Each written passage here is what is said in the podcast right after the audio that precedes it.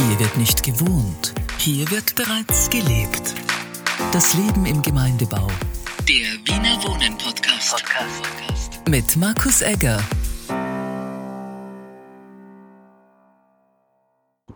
Also ich stehe hier im, heute im St. Leitenhof, ähm, hinter mir die Bücherei, vor mir steht das Rap-Duo S-Rap.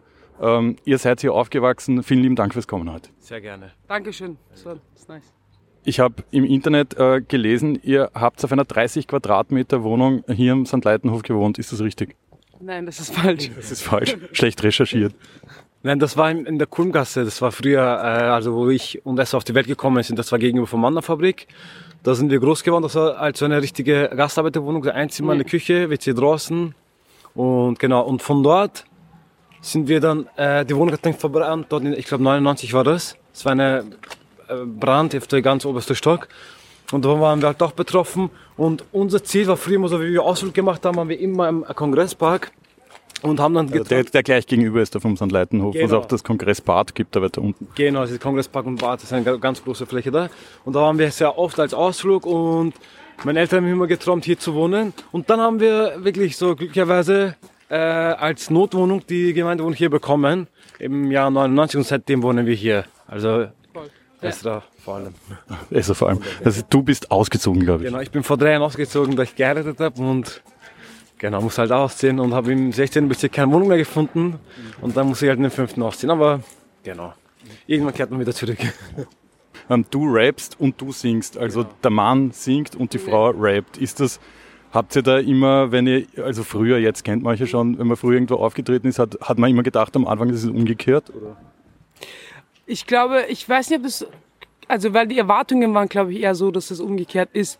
Und es wurde auch ein bisschen so rübergebracht, als wäre das ein Kunstprojekt und das, als würden wir uns das äh, so ja, ausdenken, dass ich jetzt äh, Rap und eines singt, damit es politisch ist. Es war einfach, das waren wir einfach. Also ich habe es gemocht, diese Härte in Rap und eines hat schon immer gesungen.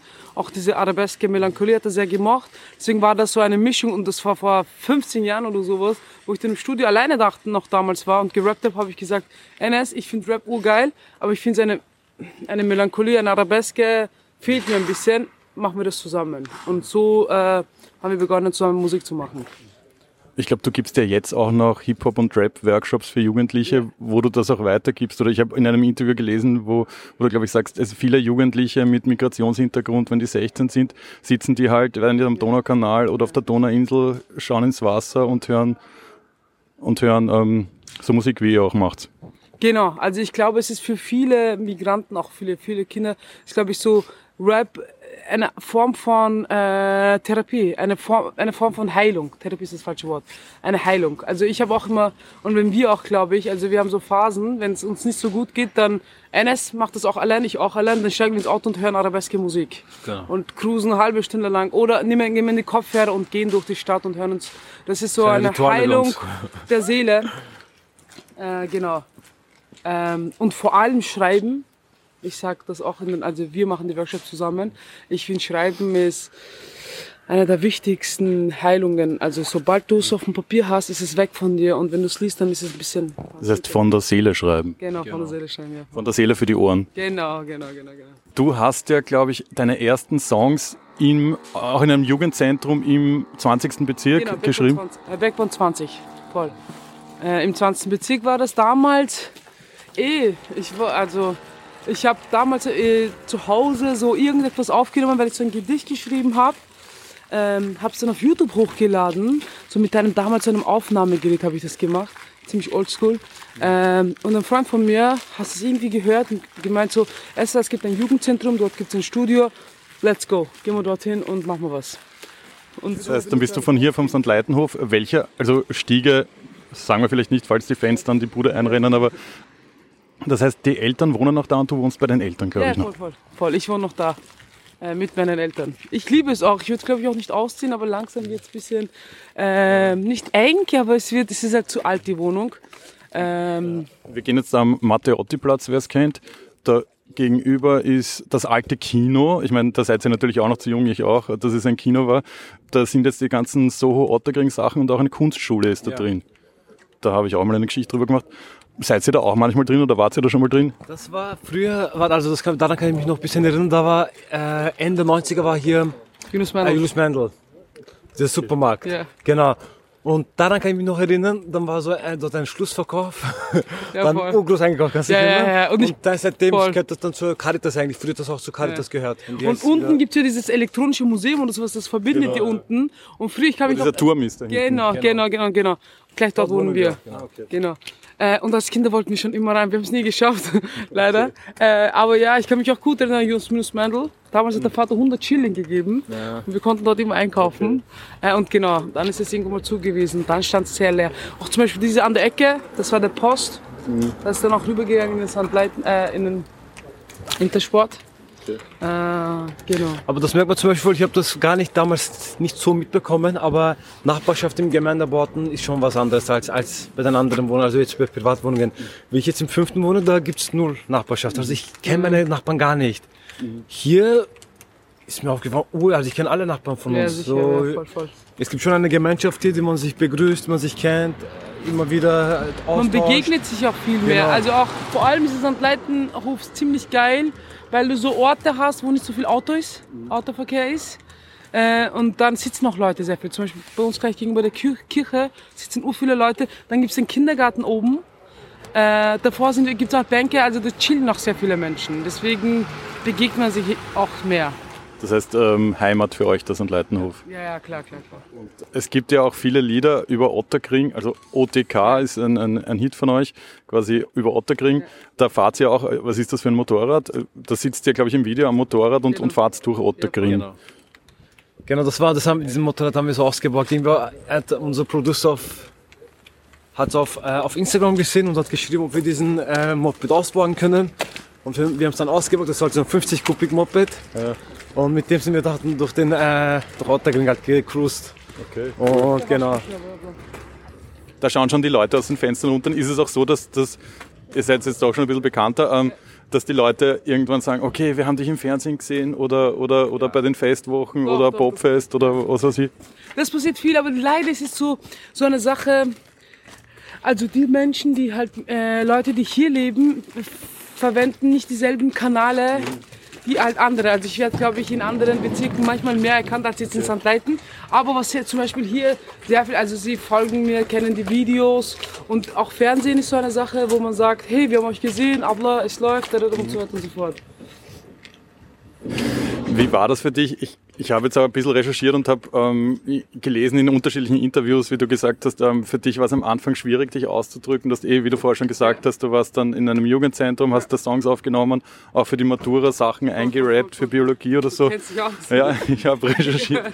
ähm, das war deine Art der Sprache quasi, um dich auch in der Schule auszudrücken oder für, vor den Lehrern oder Voll, es war, es, es war komisch. Also ich habe so in mir drinnen etwas gehabt. Ich glaube, der musste raus.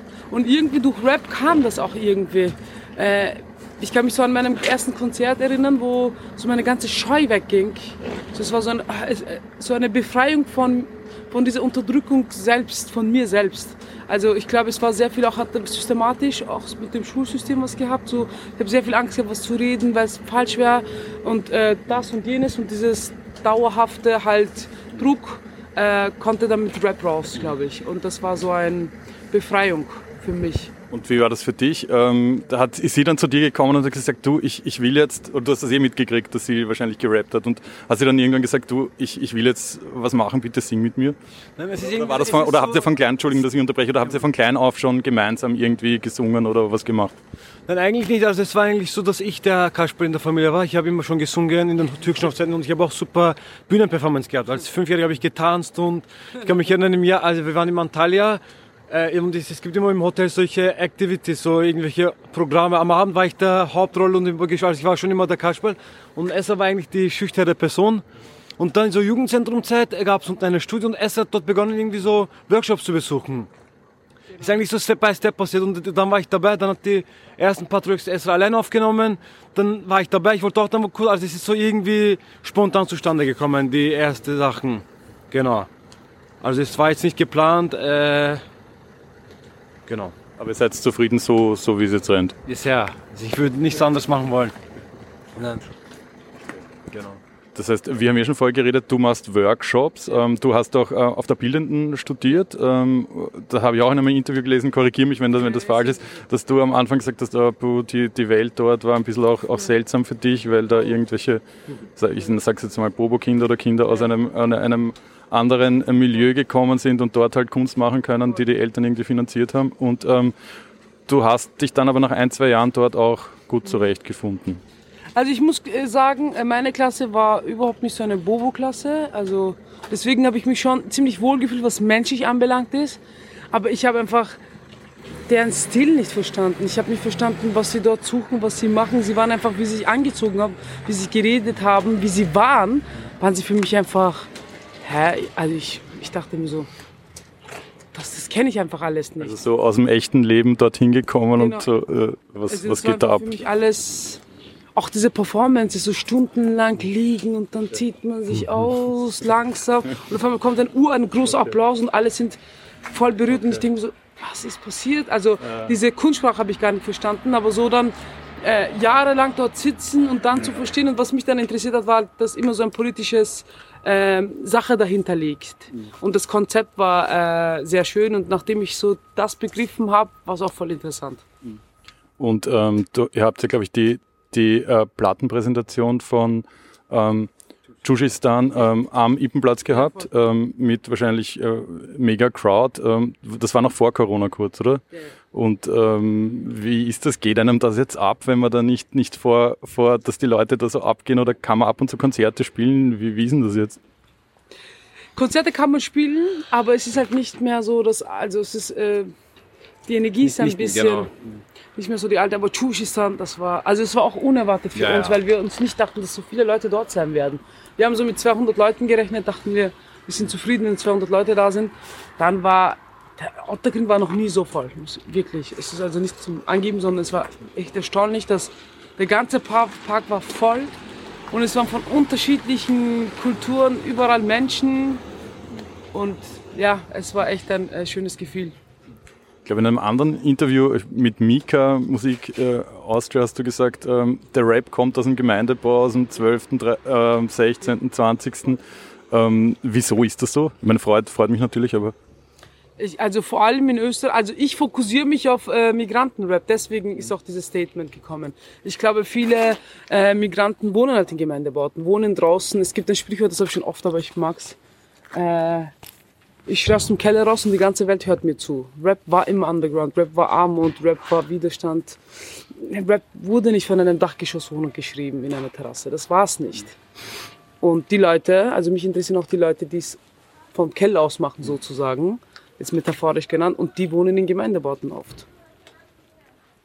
Ähm, kennt sie auch andere Rapper aus Gemeindebauten, ist blöd gefragt? Gibt es da wen? Es gibt ein paar, gibt es doch. Viele Soka-Musik, Kidbags, ja, ja, Al Capone, voll, Chico, was sind aus dem 20. Voll. Genau, das sind ja alle Migranten. Samira de Zag ist, glaube ich, auch im Gemeindebau aufgewachsen, ja, ich weiß. Ja. Yusuf Demir ist jetzt kein Rapper, aber auch, auch Brigitte Platz, 20. glaube ich. Ich glaube, viele Na, davon... ist auch, glaube ich, aus dem Gemeindebau, oder? Also, ja, das stimmt. Ja. Ich glaube, viele... ich mal angefragt, wollte kein Interview geben. Ist auch, glaube ich, auch im Gemeindebau. Gibt es für euch jetzt Vorbilder, wo ihr sagt, okay, das, das gefällt uns, oder sagt ihr, puh, wir machen unser Ding und was die anderen machen, ist uns wurscht. Oder wie man angefangen hat, so wie man noch jünger war, so dass man sagt, keine Ahnung. Also ich denke, all Musik, die gut klingt, mag ich sehr. Also habe ich, äh, nehme ich auch oft als Vorbild da. Ich tue auch manchmal, viele sagen, dass wir Artis zum Beispiel vom Summer Jam irgendwie, das Lied gefällt mir sehr, habe ich mich auch inspirieren lassen. Also was, was musikalisch mir gefällt, tue ich gerne als Vorbild nehmen. Vielleicht jetzt von der ähm, Stil her gibt es Sachen, was ich nicht übernehmen würde, jetzt von der Videoclip-Stil oder Texte her, aber musikalisch her gibt es viele Künstler, die ich äh, bewundere und auch feiere. Die Beat macht's ja, lasst ja von wem anderen machen und dass das schwierig ist auch mit diesen arabesken Sachen, dass man das so reinkriegt, weil viele wollen halt die normalen Hip-Hop-Beats und eh das 0815, was jeder macht, was ihr natürlich nicht wollt und was auch dann für euch gar nicht so geeignet ist. Wie schwierig ist das, dass man wen findet, der dann die geeigneten Beats macht? Das ist allgemein schwierig und wir machen es dann doppelt schwieriger, glaube ich. Ja. Weil eine Sache dann bitte. Ja, bitte äh, wir machen zwei Sachen. Wir wollen so orientalische Beats. Mhm. Das ist, glaube ich, noch, das also da würde ich die Produ Producer nicht so weil sonst fühlt sich das so Meiermacher an. Also die können das schon. Aber ich glaube, was schwierig ist, schwer. was schwierig ist, glaube ich, ist NS, weil NS singt Arabeske. Und wir wollen, dass es dass, die, dass seine Gesang arabeskmäßig begleitet wird. Und dass, dass man einen Producer findet, der vom Rap kommt, aber auch das machen kann, das ist halt ultra schwierig. Aber wir, also, wir, sind auch, wir sind auch nicht leicht. Wir sind auch schwere Geburt. Also, Perfektionisten. ja, wir haben besondere Wünsche und genau. Äh, ja. Aber irgendwie kommen wir durch. Irgendwie. Es ist immer so eine Sache, wenn du, also wenn du einen Weg gehst, den viele andere gehen, dann weißt du auch, du siehst, wo die Leute hin, also kannst du mitgehen. Und wir machen halt äh, eine Musik, die auch ein bisschen dazwischen ist. Also es ist äh, Rap, dann ist es Gesang, dann probieren wir mit deiner Band was. Also es ist äh, wie unsere Identität, Ka- also so ver verschwommen auch ein bisschen. Wollte ich gerade fragen, eure Identität, also er singt ja ähm, und rappt sehr deutsch und türkisch. Ähm, wie ist das für euch bei, bei den Konzerten? Kommen dann auch äh, jetzt irgendwelche Wiener und sagen, ja, war, äh, voll, klingt voll geil, aber ich habe nur die Hälfte verstanden oder umgekehrt? Äh, oder tretet ihr auch in der Türkei auf? Wie, wie ist das? Oder wie, wenn ihr setzt euch als Wiener, als Otterkringer, nehme ich mal an, mit türkischen Wurzeln, ähm, Also im Großteil, äh, ich glaube von Statistiker haben wir glaube ich am meisten österreichische Zuhörer. Also Wiener, Österreicher, Ja, äh, Kunstszene, linke Szene. Aber wir haben auch sehr viele Migranten, also Türken, Ex-Jugoslawen, Kroaten, also von der Orient, Orient, also Syrien, Ägypten. Wir haben, äh, genau, wir haben Gott, das war auch zum Beispiel das Besondere bei Chuschistan-Konzert. am Üpenplatz? Am Übenplatz, das erwähne ich immer, weil das war wirklich, ich glaube, das ist auch ein bisschen S-Rap eigen, dass es von unterschiedlichen Szenen, von unterschiedlichen Herkünften Menschen da waren. Es ist, glaube ich, schwierig. Zum Beispiel bei einem Travis Scott ist, glaube ich, nur Hip-Hop-Menschen da. Da waren Menschen mit Kopftücher da, da waren linke Szene, da war die, äh, es war wirklich von jeder Szene waren die Menschen, also so, und das war, glaube ich, auch ein Teil von uns, weil wir, wir sind auch so. Ich habe noch Kontakt, also, keine Ahnung, früher war mein, deswegen war Übenplatz auch für mich so ein sehr, ein, mein Opa war ein Moscheegänger und er war die ganze Zeit am Übenplatz, am, dort gibt's eine Moschee in der Nähe, türkische Kaffeehäuser. Unser Leben war so, okay, bei Opa, gleich von Opa gegangen, Geld genommen, dann haben wir doch, oh mein Gott, einmal, ich will das kurz noch teilen, ich habe äh, am Übenplatz gibt's ein Kaffeehaus. Ich sitze dort mit einem Freund und wir reden so über Islam, wir reden, wir philosophieren. Dann kommt ein Mann, ein alter Moscheegänger, wir küssen Hand, wir sagen Hallo, Abi, gute. Und sagt, Salam alaikum geht weit. Und dann kommen so zwei voll, äh, so, wir sagen mal, linke Frauen, mit denen reden wir mit denen. Und dann ist ein Typ dort aufgegangen und gesagt, bitte, was für Leute seid ihr eigentlich? Ich hab's mit den voll die äh, unterschiedlichsten Welten zu tun. Ja, voll, ich hab gesagt, ja, so sind wir irgendwie. Also, das ist halt ein Privileg. Und dann, äh, Aber das ist ja dann auch cool, oder? Dass man sich denkt, okay, auf ähm, jeden Fall, ja. Wenn man einen Text zum Beispiel voll. schreibt, das tun wir uns schwer. Sag ich jetzt, okay, soll ich jetzt eher für die Österreicher schreiben einen Text oder für die Türken oder, also da tue ich mich jetzt sehr oder aber denkt man das so, dass man sagt, okay, schreibe ich das jetzt für die Österreicher oder für die Türken oder, oder ist es wahrscheinlich für beide oder macht man da einfach, du schreibst ja die Texte? Also er seine, ich meine. ja. Man muss sich das denken, weil, also ich denke vor allem schon, weil, wenn ich jetzt ein Refrain schreibe, dann muss ich denken, okay, es muss leicht sein. Es muss irgendwie Ohrwurm machen. Okay, mit musikalisches, weil es sind unterschiedliche, unterschiedliche Welten irgendwie. Okay, wird das einem Österreicher gefallen, der Song, aber wird das auch irgendwie einem Migranten gefallen? Und da, ich habe auch keine fixe, jetzt eine fixe äh, Idee dafür und eine Meinung. Wir tun So- das schon ein bisschen schwer. so frei ist die Kunst auch nicht, wie man so es zeigt. Also Musik ist vor allem nicht so frei. Also wie kann es frei sein, wenn du im Radio spielen willst und dafür radiotaugliche Musik machen musst? Das ist einfach so. Also Du redet niemand und sie denken, ah, Rapper machen das mit YouTube-Klicks, aber in, es ist halt schwierig. Und wenn du sagen und wenn du sagst, okay, ich will, dass man mich spielt, dann musst du halt radiotaugliche Musik machen. Und wenn du nicht dabei bist, dann bist du frei, aber dann hast du weniger Klicks. Und diese, all diese äh, Spotify-Algorithmen und dann Labels und dann, jetzt ist es noch schwieriger geworden. Äh, Als wär, würde Radio nicht reichen, gibt's jetzt Spotify-Playlists und die sagen, Esra, du musst Playlist-mäßig äh, Musik machen. Also wenn du in Brand Deutschrap rein willst, dann musst du Deutschrap machen. Wenn du in das hin willst, dann musst du, und dieses, für dieses, für unsere Musik gibt's ja noch keine äh, Playlists. Und das ist halt das Schwierige. Und da muss man uns Gedanken machen, so, machen wir da mit oder gar nicht? Wie, das, wie war das für euch? Ich meine, du warst ja jetzt äh, Kuratorin am Popfest, hast aber, glaube ich, auch gesagt, ja, okay, du hast zehn Jahre warten müssen, bis dich einmal überhaupt, dass du eingeladen wirst, dass du dort performen darfst und andere Leute, die, weiß ich nicht, seit zwei Jahren auf FM4 gespielt werden, die irgendwie jetzt österreichische Indie-Mucke machen, äh, werden sofort eingeladen. Denken sich dann, ja, ist super, dass ich der Kuratorin bin mit Fassmann oder denken sich, ja, oh, puh, warum hat es so lange gedauert? Also ich glaube, für mich war das ja geil, dass ich es jetzt mache. Äh, klar habe ich das auch, äh, also habe ich auch drüber geredet. Aber für mich war es dann wichtig, äh, genau, das mir anzuschauen, wie das alles funktioniert. Äh, und dann selber zu kuratieren, war ziemlich ein sehr interessanter, äh, ein sehr interessanter Erfahrung. Wo ich dann auch gecheckt habe, okay, wie läuft es wirklich in der Musikszene, wen kann man wirklich auf die Bühne. Und dann gibt's auch diese keine Ahnung, wenn du jetzt zum Beispiel jetzt, ja, ich habe, ich kenne sehr viele Jugendliche von Jugendzentren, die jetzt Musik machen. Okay, super. Die kannst du aber nicht in eine fette Bühne aufstellen. Die, also die brauchen davor, also vor den Festivals müsste davor noch so viel gemacht werden, damit sie tauglich Fest, sind ja, aufzutreten. Und es war traurig, weil dann war es, äh, dann war ich dort und dachte mir so, oh, mein all meine Denen Leute, würde man eine, gerne eine Plattform geben, aber sind noch zu klein oder, genau, oder, oder nur drei Songs. Und die werden aber nie groß, weil jetzt der Support nicht kommt, dann wird's auch nix. Und das ist ein bisschen dann so, ja. Wir warten, dass, die, dass der Raf Kamar 150.000 Euro ja, zum Faustmal spendet. Jawohl, wohl, wohl. Er wollte das, das ja für Kunst und Kultur. Jawohl. Davon haben wir Hoffnung, schau ja. mal. Ob er so großzügig ist, ja? Und ähm, das heißt, äh, nach dem Interview wirst du jetzt wieder, wieder in die Gemeindewohnung gehen und du, fährst jetzt dann wieder in den fünften Bezirk? Ah, nein, wir haben Heute einen, gehen wir ins Studio. Genau, haben wir jetzt einen ja, Studiotermin. Voll, voll, voll. Das heißt, ähm, fürs neue Album schon? Oder? Ja, genau. ja, voll, für das neue Album. Mhm. Arbeiten wir jetzt. Genau, ist auch schwierig, aber gut. Äh, darf man schon verraten, wie das heißen wird? Ah, nee, wir haben wir noch haben eigentlich Namen, haben wir noch nicht. Also, wir denken an, an den Namen gerade. Gibt es eigentlich einen Song, ähm, der über den St. Leitenhof handelt oder über, über Gemeindebau? Den, den machen wir jetzt dann. Den, den macht sie jetzt, okay. Das heißt, wird dann exklusiv bei uns, äh, nur, nur bei uns zu streamen sein und nicht auf Spotify. Ja, voll, ist gut. So, machen wir. Das machen wir. Aber jeder, der mal im St. Leitenhof ist, geht nicht weg. Das muss ich also wirklich. Also unsere Nachbarn kenne ich auch seit 20 Jahren. Also oft viele. Viele sind auch nicht umgezogen. Aber, aber jetzt nur noch einmal, um, um darauf zurückzukommen, ist da irgendwer gekommen und gesagt, hey, Leiwand, mir taugt deine Musik oder kommen dann welche und sagen, okay, eure Musik ist super oder, oder könnt ihr mir da eine Platten unterschreiben oder denken sie, die, oder, oder sagen dann einfach, ja, ich weiß eh, die wohnt seit 100 Jahren da und jetzt macht sie eh coole Musik und, und mit der muss ich gar nicht da jetzt Fan sein.